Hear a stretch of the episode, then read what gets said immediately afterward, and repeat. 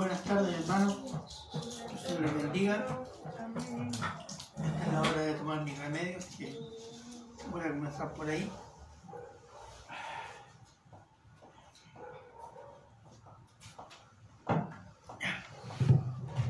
Un, dos, tres. Bien.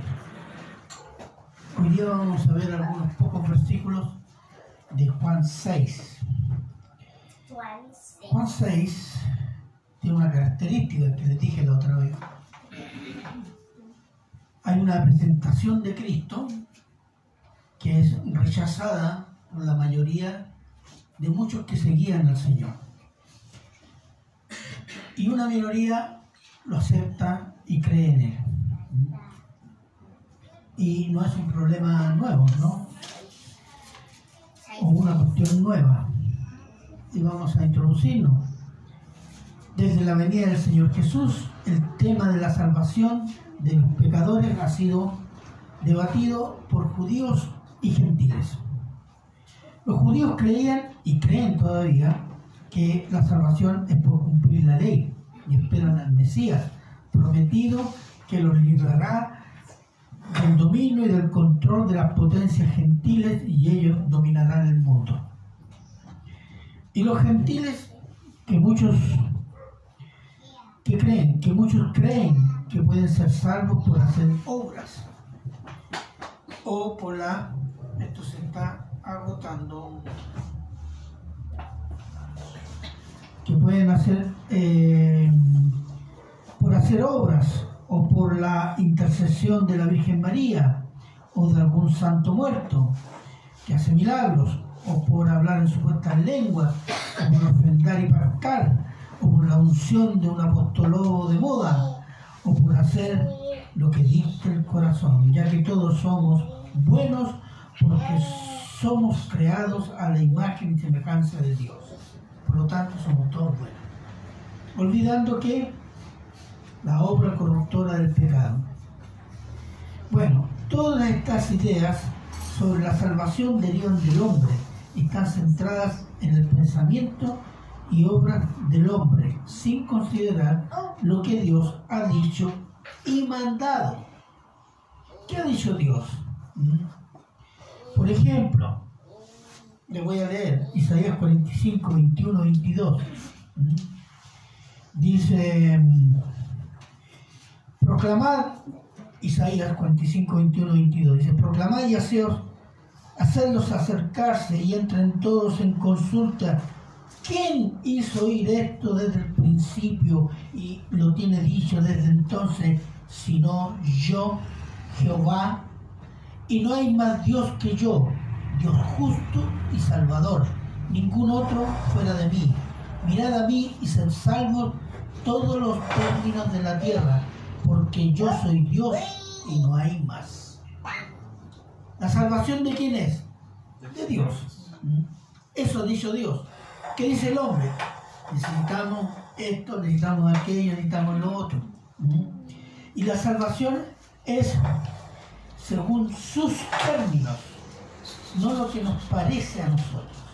Miren lo que dice en el 43.7, siempre Isaías, que dice, todos los llamados de mi nombre para gloria mía los he creado, los formé y los hice los llamados de mi nombre, es decir, los que yo elegí, los que yo creé para ser salvos, para mi gloria. Él llama a los que creó para salvación. Y esa es su gloria, su gloria que no comparte con los ídolos ni con, ni con criatura. Isaías 42, 8. Cuando dice, yo Jehová, este es mi nombre y a otro no daré mi gloria ni mi alabanza a esculturas, pero tampoco a criaturas. Podríamos haber, agregado eso. Sino, ¿con quién? Con su Hijo amado, porque por medio de él, de Cristo, que es Dios hecho hombre, el Padre se revela a los hombres y hace la voluntad del Padre entre los hombres. Mire lo que dijo, para concluir esta introducción, El apóstol Pedro, que declaró, acuérdense que el apóstol Pedro, según la mitología católica romana, sería el primer papa, declaró, y en ningún otro hay salvación porque no hay otro nombre bajo el cielo dado los hombres en que podamos ser salvos. Eso lo dijo en Hechos 4.12. El título de este sermón es Jesús, revelación y voluntad del Padre. Y vamos a estar en Juan 6, del 35 al 40. Oremos. Padre bueno, eterno y misericordioso Señor, damos gracias Señor, porque podemos reunirnos y libremente examinar su palabra y rogamos que el Espíritu Santo bendiga esta palabra en los corazones de cada uno de los oyentes, para redarguir, para conocimiento, para arrepentirnos, para crecimiento, para santidad, para gloria suya, Señor.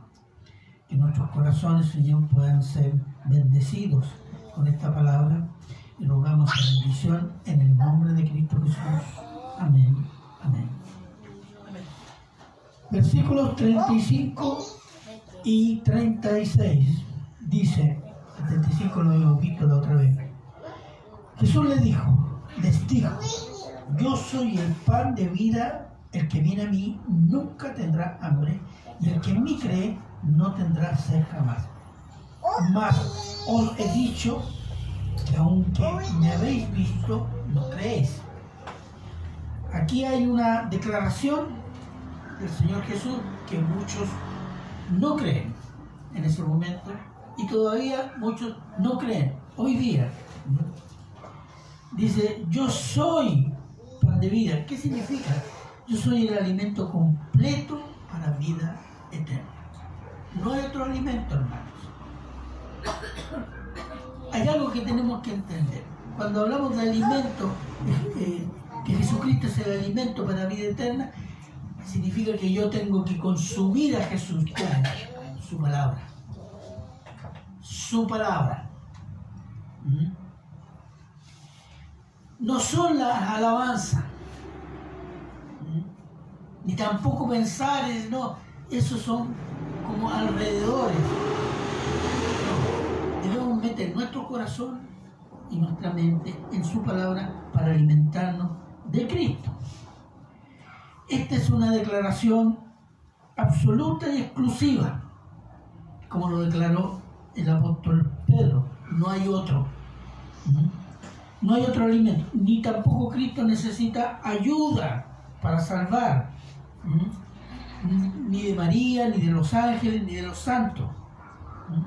En la persona y obra de Cristo se nos alimenta el alma para perdón de pecados paz con Dios, esperanza de vida eterna, gozo de obedecer y servir a Dios, consuelo en las tribulaciones del mundo, santidad para parecernos más a Cristo y agradar al Padre, poder de Dios para vencer el pecado, la carne y el mundo, y dones para glorificar a Dios. ¿Eso qué es lo que nos da? El alimento todo eso lo produce qué cosa? Pan de vida, que es Cristo. Colosenses 2, 9, 10. Si alguien puede estar ahí, por favor. Colosenses 2, 9, 10. Y vamos a estar.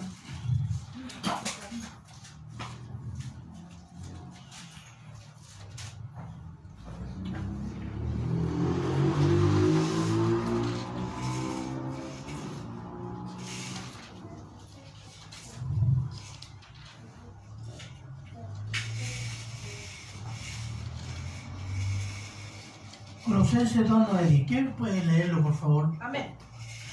No tengan timidez. Porque en él habita corporalmente toda la plenitud de la deidad, y vosotros estáis completos en él, que es la cabeza de todo principado y potestad. Ese es el punto. En Cristo estamos completos. Sabes que yo no lo siento así, yo, a mí me falta. esto. No, no. Él nos ha dado todo lo que necesitamos para salvación, para la vida eterna, para glorificar al Padre. ¿Mm? Efesios 1.3, mire lo que dice, el mismo concepto. Bendito sea el Dios y Padre de nuestro Señor Jesucristo, que nos bendijo con toda, subraye toda, bendición espiritual en los lugares celestiales en Cristo. El mismo concepto, en Cristo estamos completos, se nos ha dado todo lo que necesitamos para la vida espiritual, para la vida eterna. ¿Y qué significa eso? Significa que estamos capacitados. Se nos han dado los medios. ¿Y qué tenemos que hacer? Cultivar esos medios. Crecer por esos medios. En lo que otros llaman también los ejercicios espirituales. Y después dice, y aunque Jesucristo se declaró ser el Salvador, el pan de vida, y la gente lo vea de persona, muchos no creen. No creyeron ayer y hoy. Y mucha de esa gente que vio el milagro de los pares y los peces, que vio sanidades imposibles, oyeron sus enseñanzas y no creyeron. No creyeron. O querían manipularlo para cubrir sus necesidades materiales. Qué malos que son, ¿ah? Porque hoy día no es así. Hasta diría que es peor. ¿Qué hace que algunas personas, oyendo el Evangelio, hasta algunos hasta entenderlo, y no creerlo, no someterse, no confiar en Cristo, y lo consideran hasta ridículo? No, si yo sé que Cristo vino, pero es ridículo. ¿Lo escuchaba eso? Yo lo escuchaba muchas veces. No, es imposible, no, ¿cómo se lo ridículo, sí, yo sé, conozco el ah, y te, miran así como, como mirándote poca cosa. Tú crees esas cositas, como los cuentos, cuentos viejos. Lo consideran ridículo. Una locura, Miguel. No, es cuestión de locos, están locos. Primera de Corintios 2.14. Si alguien puede estar ahí, por favor.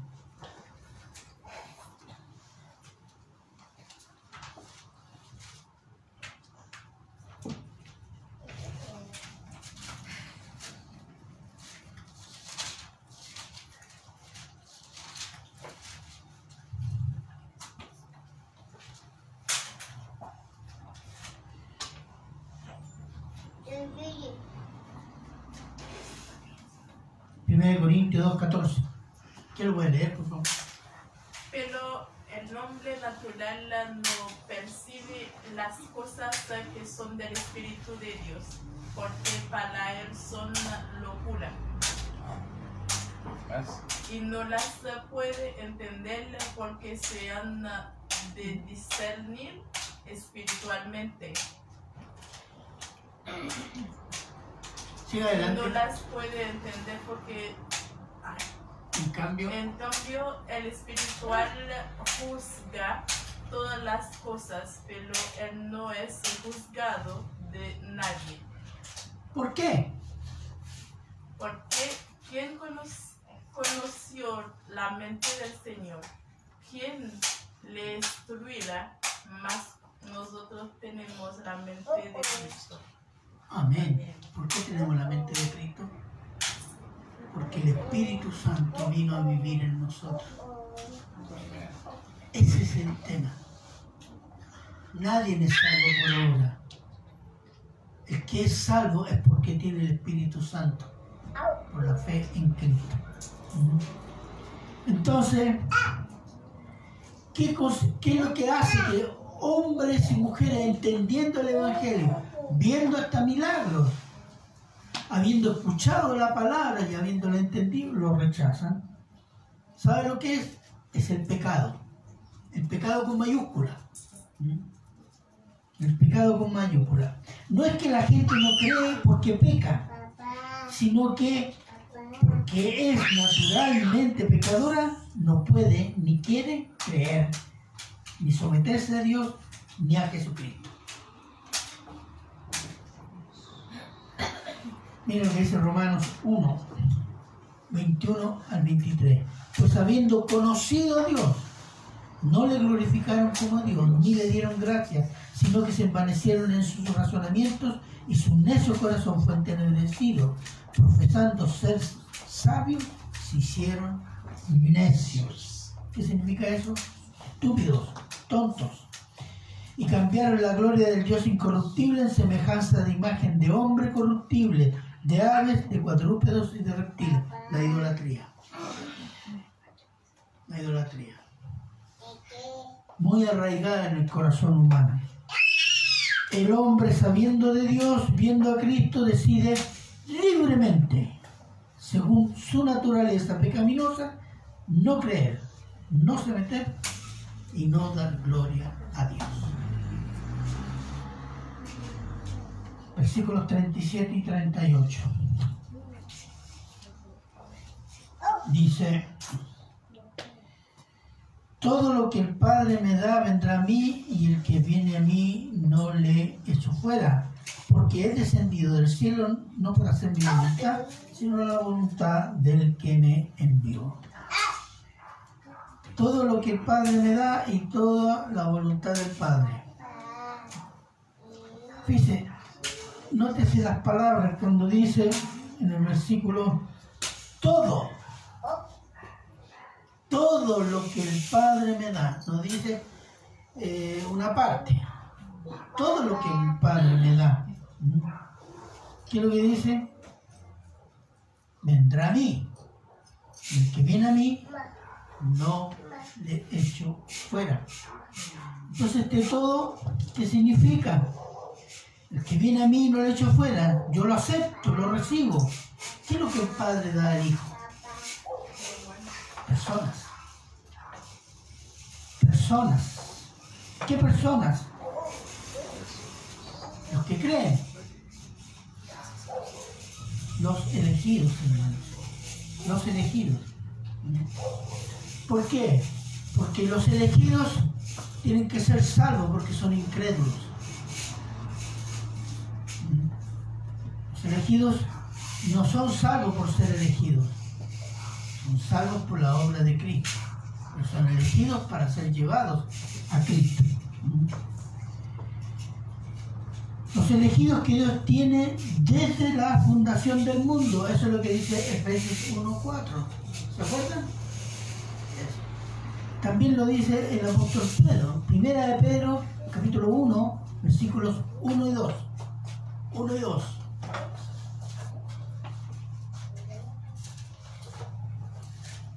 Primera de Pedro,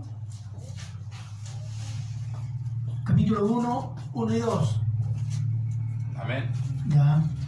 Pedro, apóstol de Jesucristo, a los expatriados de la dispersión en el Ponto, Galacia, Capadocia, Asia y Bitinia, elegido según la presencia de Dios, Padre, en santificación del Espíritu, para obedecer y ser rociados con la sangre de Jesucristo. Gracias y paz os sean multiplicadas. Recordemos que el apóstol Pedro está escribiendo una iglesia perseguida. Y dice, elegidos según la presencia de Dios. ¿Qué significa la presciencia? Conocimiento anticipado. A ver, hay dos interpretaciones en esto. Algunos dicen que Dios, conociendo anticipadamente quién es, porque omnisciente Dios, anticipadamente quiénes habrían de creer, entonces Dios los elige.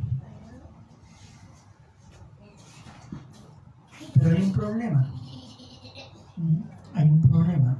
Si Dios sabe que van a creer, ¿cómo les llega la fe? Si en un momento de la vida en esta tierra ellos deciden creer, Dios sabe que van a creer, pero ¿cómo llegan a creer? Si acabamos de decir, si ellos no quieren creer. no pueden creer. Han decidido no creer. Porque el hombre está dominado por el pecado. ¿Usted cómo cree? La rebelión de Dios, están en rebelión en Dios contra todo lo de Dios. Van a decidir en algún momento de la vida creer a Cristo y someterse a Cristo. Sí y no. Sí, porque la salvación es un regalo de Dios. ¿Cuál es la palabra regalo en la Biblia? Gracias.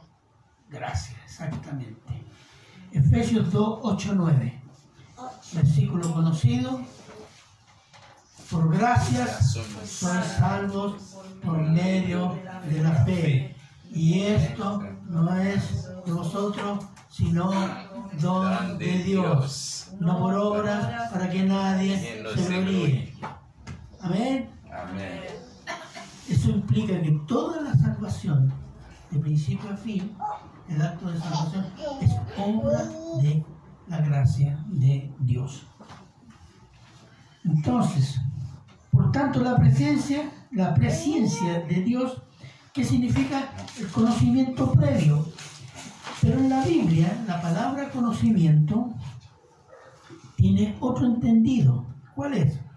Y se refiere a comunión íntima. ¿Mm? Hay una precomunión íntima de Dios con las almas que Él ha elegido para salvar. Por ejemplo, veamos la palabra conocer. Amós 3.2. Si puede estar ahí, hermano Martín. Amós 3.2. Del Antiguo Testamento. Ya, alguien, si alguien es, eh, Amós 3.2. Amén. eso ahí está. A vosotros solamente, a vosotros solamente conocido de todas las familias de la tierra. Por tanto, os castigaré por todas vuestras maldades. Está diciendo Dios Israel, yo los conocí a ustedes, nomás yo no conozco a los demás pueblos.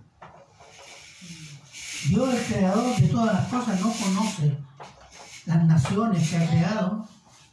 No. Esa palabra, a vosotros solamente conocido, significa que solo con vosotros yo he tenido comunión. Porque solo a Israel yo le entregué la ley, el templo, los profetas, la profecía, la, revel- la revelación.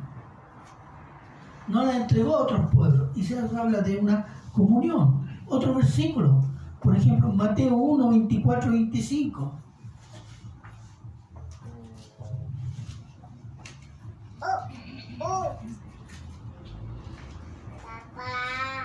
Y despertando, José del sueño hizo como el ángel del Señor le había mandado y recibió a su mujer. Pero no la conoció hasta que dio a luz a su hijo primogénito y le puso el nombre de Jesús. O sea que después que conoció a Jes- eh, nació Jesús, José se presenta, me presento María, conózcame, ¿ah? mucho gusto. Y María dijo, ¡uh, qué bueno conocerlo! ¿ah? De eso se trata. Claro, esto en algunas versiones católicas está borrado. Pero habla de relaciones íntimas, relaciones sexuales. ¿Cierto? Veamos otro versículo, Mateo 7, 21, 23.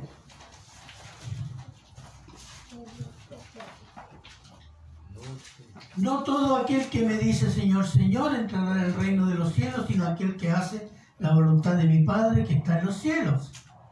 Muchos me dirán aquel día, Señor, no profetizamos en tu nombre. Y yo dirigía la reunión de, la congregación, etc. Bueno, en tu nombre echamos fuera demonios y en tu nombre hicimos muchos milagros. Entonces les declararé, nunca os conocí, apartados de mí, hacedores de maldad. Nunca tuve comunión íntima con ustedes, ni ustedes conmigo. De eso está hablando. Entonces la presciencia es el conocimiento o el preconocimiento o la precomunión que Dios tuvo con las almas elegidas. Dios eligió los salvos teniendo comunión con ellos en la eternidad pasada. Y esos elegidos son dados al Hijo en esta vida.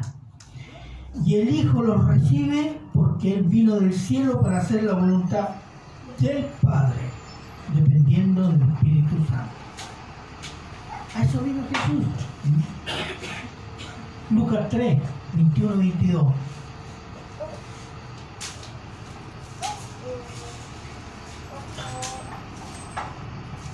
Aconteció que cuando todo el pueblo se bautizaba, también Jesús fue bautizado, y orando el cielo se abrió, descendió el Espíritu Santo sobre él en forma corporal como paloma, y vino una voz del cielo que decía, tú eres mi Hijo amado, en ti tengo complacencia.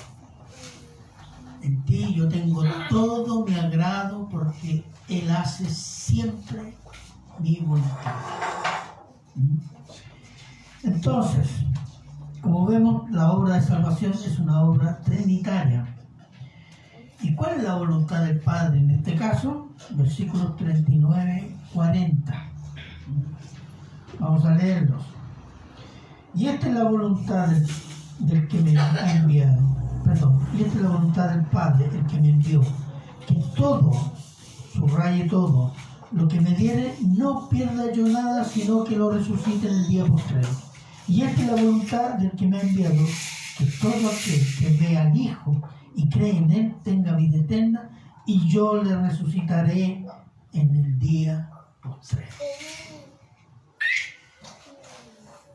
Son dos aspectos de la voluntad de Dios. Que todo, siempre subrayado, lo que me diere, no pierda yo nada. Que no se le vaya como el agua entre medio de los dedos. El mandato del Padre al Hijo es que el Hijo no pierda nada y ninguno de lo que el Padre le da. Ese es el mandato. Padre dice que yo no pierda nada. Ahora, el Hijo tiene el poder para no perder a ninguno de los elegidos de Dios. Para decir, sí, sí, el Señor Jesús es Dios. Sí, pero hay algo más. ¿Mm? Dios hecho hombre. Y como hombre vino para salvar a los elegidos, a los que creen. ¿Por qué? Porque el pecado debía ser pagado por un hombre. Un hombre cometió pecado, un hombre debe pagar. Pero el hombre que debe pagar no puede ser cualquier hombre. Porque todo hombre en la tierra está dominado por el pecado y cuando muere, muere por sí mismo. No tiene el poder de morir por otros.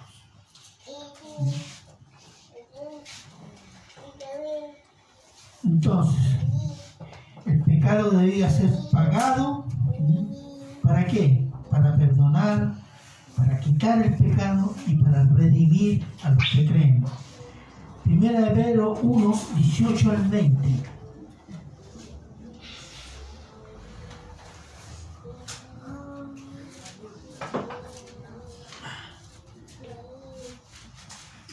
sabiendo que fuiste rescatado de vuestra manera de vivir, la cual recibisteis de vuestros padres, no con cosas corruptibles como oro o plata, sino con la sangre preciosa de Cristo, como de un cordero sin manchas y sin contaminación. Por eso podía salvar, Amén. porque él no tenía pecado. Amén. Dios ya tenía destinado al Salvador. 18, perdón, de 19 y 20. Ahí está. Ya destinado desde antes de la fundación del mundo. Tome nota, pero manifestado en los postreros tiempos por amor de vosotros.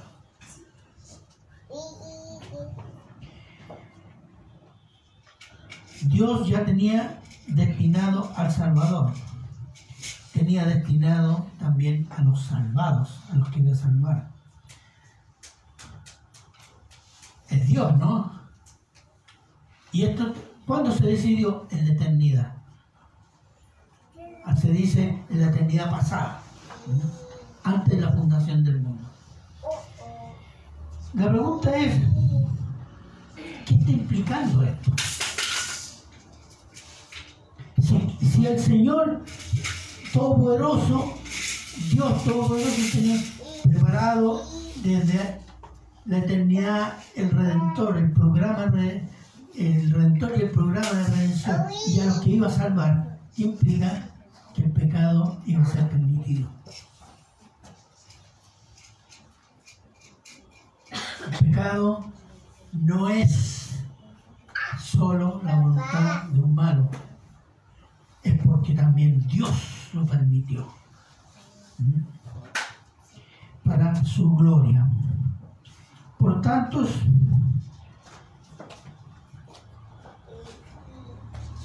por tanto, los elegidos no se perderán, porque Dios los predestinó para salvación y el Hijo pagó por el pecado de los que creen y son preservados por el poder de Dios por medio del Espíritu Santo. Y el mandato del Padre al Hijo es de, yo te doy todo esto, tú no pierdas nada.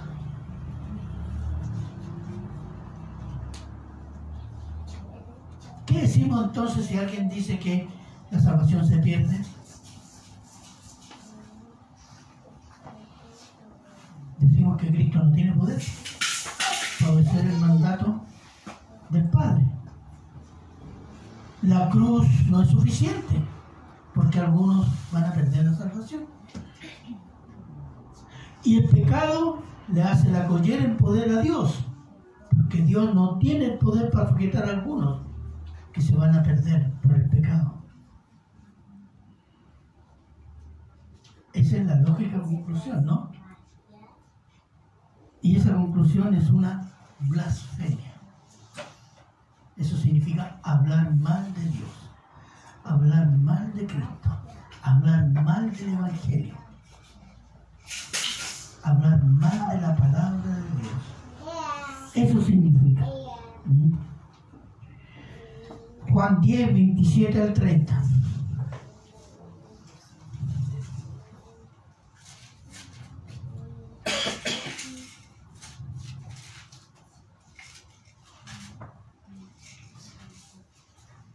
Yo, mis ovejas yo las conozco y me siguen.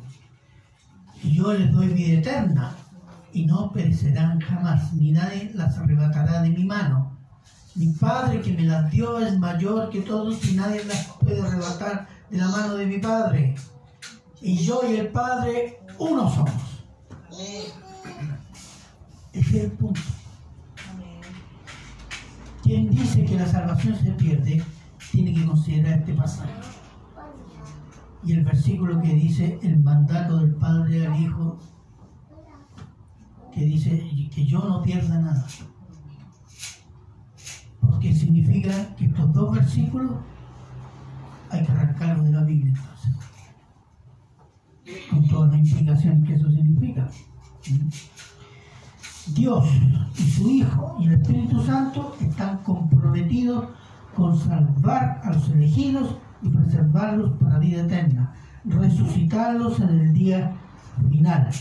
Esa es la voluntad del Padre. Después dice que todo aquel que ve al Hijo y cree en Él, que dice tenga vida eterna al final. En la primera parte, la primera voluntad está puesta en Dios. En esta segunda voluntad está puesta en qué? La responsabilidad del hombre.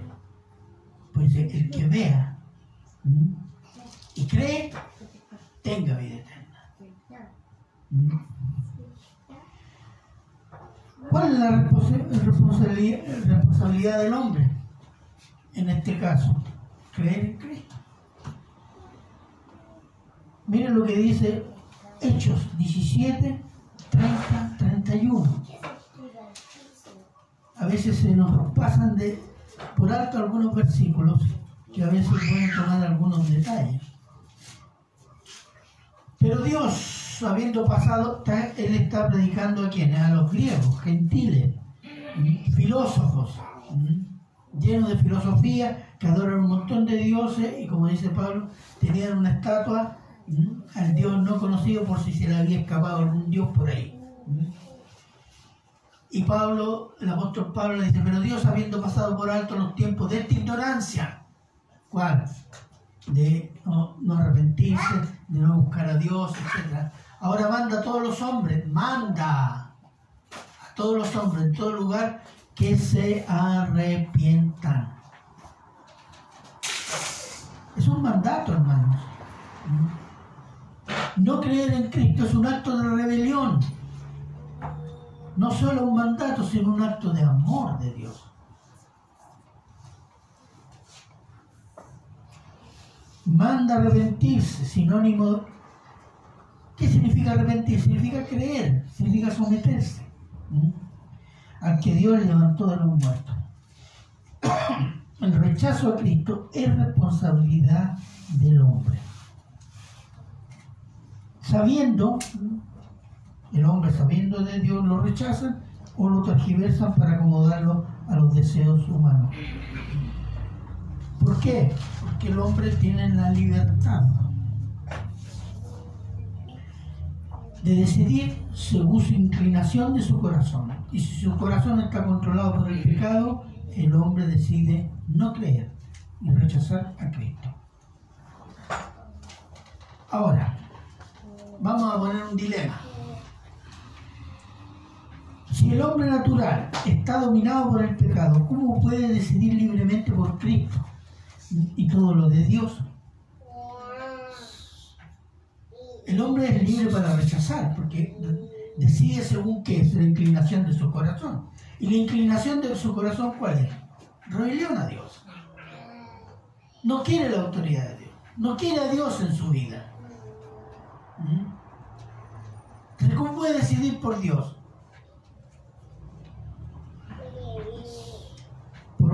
Por una sola razón. Por gracia. Por gracia de Dios, hermano. Veamos Juan 15, 16, esta vez. Juan 15, 16.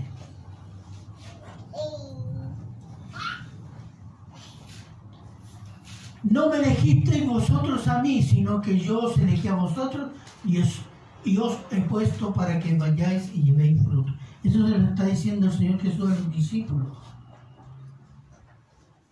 Yo los elegí, ustedes no me eligieron a mí, porque si fuera por ustedes, ustedes andaban igual que los demás. Yo los elegí, y lo dice dos veces. Y la revelación al creyente no es por sabiduría humana. Miren lo que dice Primera de Corintios, capítulo 2. Vamos a ver, se lo voy a leer yo. Primera de Corintios.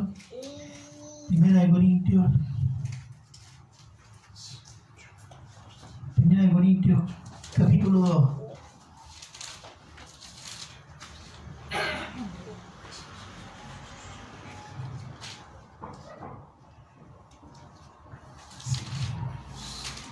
Primera de Corintios 2.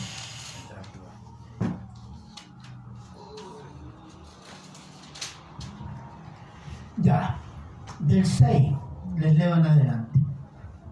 Sin embargo, hablamos sabiduría entre los que han alcanzado madurez y sabiduría no de este siglo, es decir, no de este tiempo en la tierra, ni de los príncipes de este siglo que perecen, mas hablamos sabiduría de Dios en misterio, la sabiduría oculta, la cual Dios predestinó, tome otra palabra, antes de los siglos para nuestra gloria. Y aquí hay tres veces, presencia, predestinó, los salvos, predestinó a Cristo. ¿Mm? Dice, sabiduría oculta la cual predestinó Dios antes de los siglos para nuestra gloria, la que ninguno de los príncipes de este siglo, de este tiempo, conoció, porque si lo hubieran conocido nunca habrían crucificado al Señor de gloria. Antes bien, como está escrito, cosas que ojo no vio, ni oído oyó, ni han subido en el corazón de hombre, son las que Dios ha preparado para los que le aman. Pero Dios nos las reveló a nosotros por el Espíritu, porque el Espíritu todo lo escudriña, aún lo profundo de Dios. Porque ¿quién de los hombres sabe las cosas del hombre sino el espíritu del hombre que está en él? Así tampoco nadie conoció las cosas de Dios sino el espíritu de Dios. Y nosotros hemos recibido, no hemos recibido el espíritu del mundo, sino el espíritu que proviene de Dios para que sepamos lo que Dios nos ha concedido. Ese es el punto, hermano. Un erudito del mundo no puede conocer a Dios. ¿Por qué? Porque necesita la fe y necesita el Espíritu Santo viviendo en él. ¿Mm? Entonces el hombre incrédulo está justificado en su pecado, ya que siendo dominado por el pecado no puedo creer, no puede creer. Ah, es culpa de Dios, pues si dice que no puedo creer, ¿y para qué me inculpa?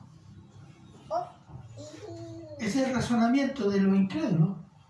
Entonces otros dicen, no, no, aquí eh, tú tienes libre albedrío. No, mentira, si no existe el libre albedrío.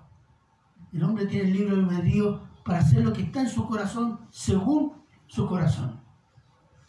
Pero no tiene el libre albedrío para elegir a Dios, sino es por obra de la gracia de Dios. Veamos qué dice Romanos 9, 19, 20. ¿Y ¿Alguien puede estar ahí?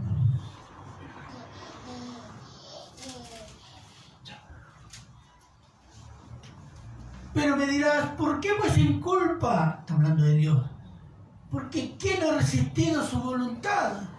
Mas antes, oh hombre, ¿quién eres tú para que alterques con Dios? Dirá el vaso al barro que lo formó, ¿por qué me has hecho así?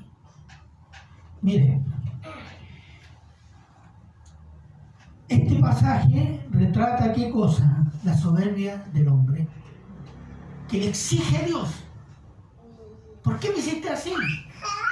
¿Por qué permitiste esto? ¿Por qué permitiste lo otro?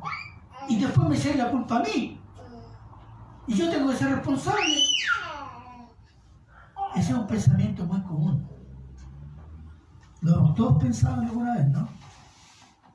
Eso es cuando el hombre se iguala a Dios. No se pone en el rol de criatura. Dice, Señor, me someto a todo lo que te diga, porque dependo de usted, para vivir, para subsistir. Y todo se lo debo a Él, ¿no? No. El hombre piensa que ha obtenido cosas por sus méritos y por lo tanto se levanta y se pone a discutir con Dios de igual a igual. Por eso el apóstol Pablo hace esta advertencia. ¿Mm? Somos tan soberbios, tan soberbios, hermano, ¿Mm? y tan pecadores que no nos damos cuenta de los pecadores que somos. Estamos tan habituados a ser orgullosos que no nos damos cuenta de lo orgullosos que somos. ¿Hasta cuándo? Cuando el Señor nos quebranta. Estamos muy habituados al pecado, a conformarnos al pecado, porque eso es lo normal en nuestra carne, en nuestra forma de pensar, en nuestra forma de meditar, en nuestra forma incluso de pensar y vivir las cosas espirituales. Y si el Señor no nos advierte a veces, no nos quebranta, no nos hace estrellarnos, ahí, ahí nos damos cuenta, oh, perdón. ¿Se acuerdan del rey David? Después de Betsabé, y después que mandó a matar al marido, tuvo casi un año sin arrepentirse. Y cuando vino el profeta Natán y le cuenta esta historia y le dice, y le encara su pecado, tú eres ese. Ahí dice, ah, chuta, estoy mal. A veces nosotros somos así. ¿no? Estamos muy habituados al pecado.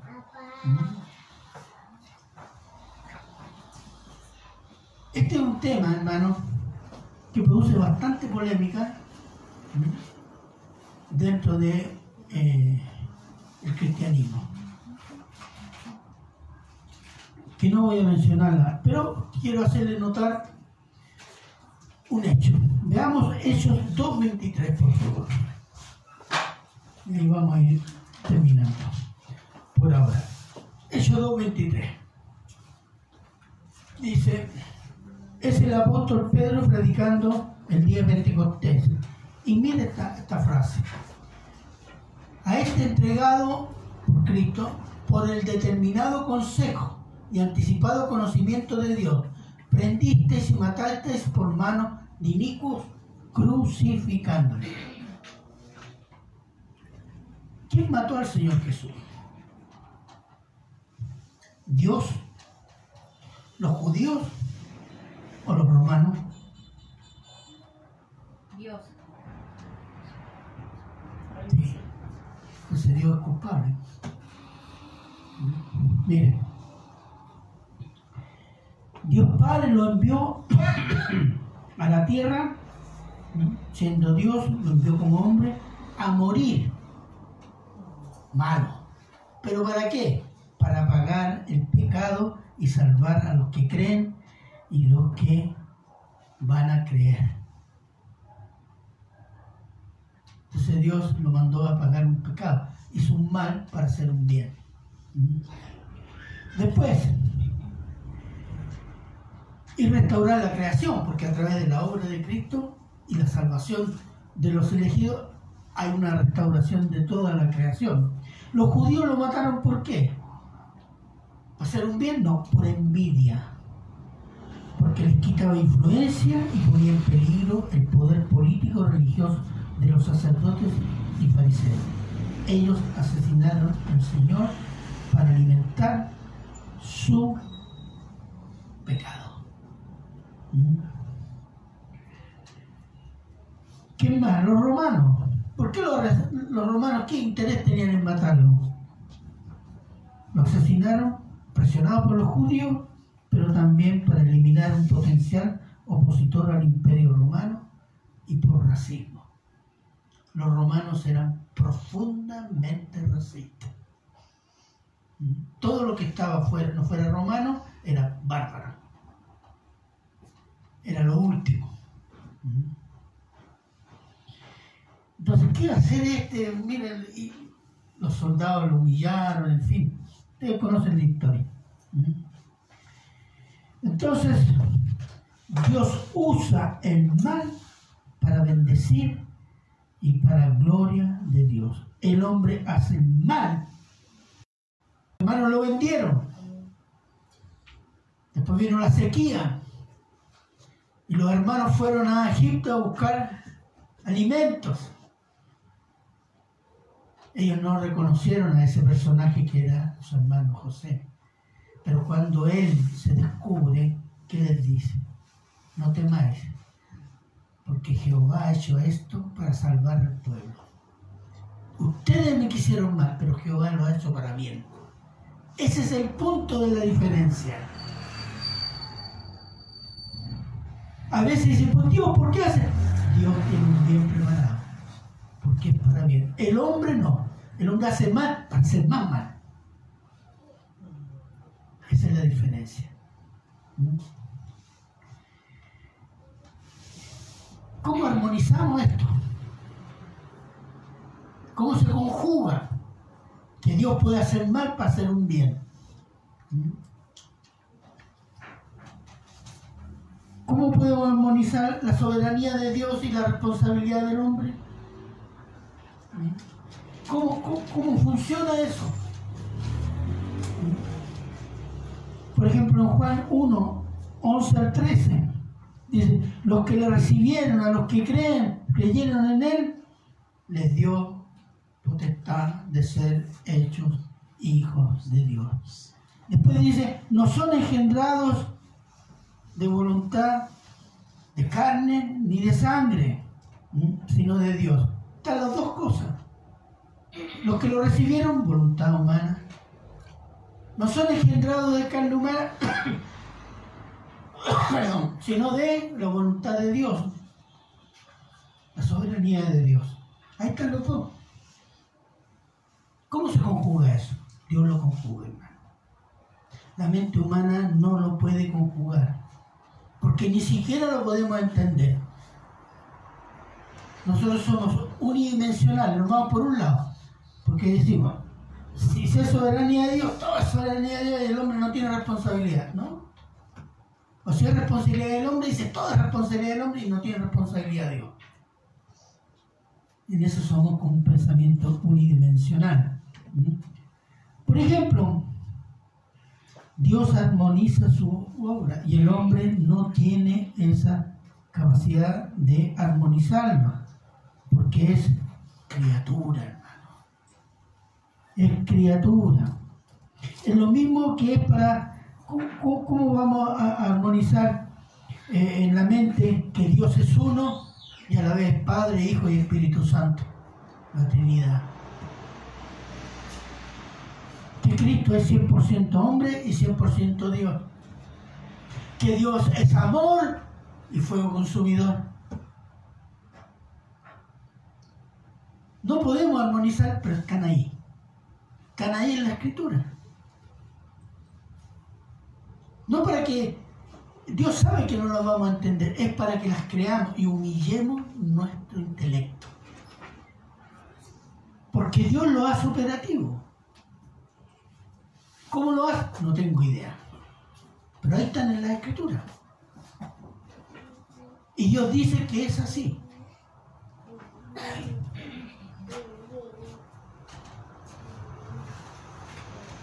Si hay algo que podemos entender, hermano, y que tenemos que entender claramente, y esa es la voluntad de Dios, es que Dios es soberano y que su soberanía es la garantía más que segura de salvación eterna para los que creen en Cristo. Porque Él ha decidido salvar. Pero también es la garantía más segura del juicio y condenación del pecador, porque él odia el pecado y el pecador. Y todo lo que el pueblo de Dios necesita saber, creer, obedecer de Dios, nos ha sido revelado por Cristo Jesús.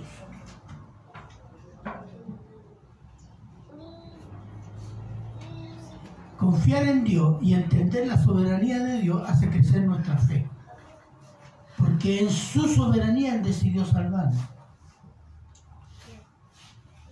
Y en su poder Él nos salva y nos preserva para gloria de su nombre. Para que le sirvamos, para que seamos testimonio de su bondad, de su santidad en esta tierra. Vamos a seguir con este tema porque lo sigue en el capítulo 6. No es fácil, pero es necesario Así que toda la gloria y toda la honra es del Señor. Oremos. Padre bueno, eterno y misericordioso Señor, damos gracias Señor, porque usted Señor se ha revelado a nosotros por medio de Cristo y su voluntad perfecta y agradable, Señor, el que para nosotros es para salvación y gloria a su nombre. Padre, te lo agradecemos en Cristo Jesús. Amén y amén. Yo lo, yo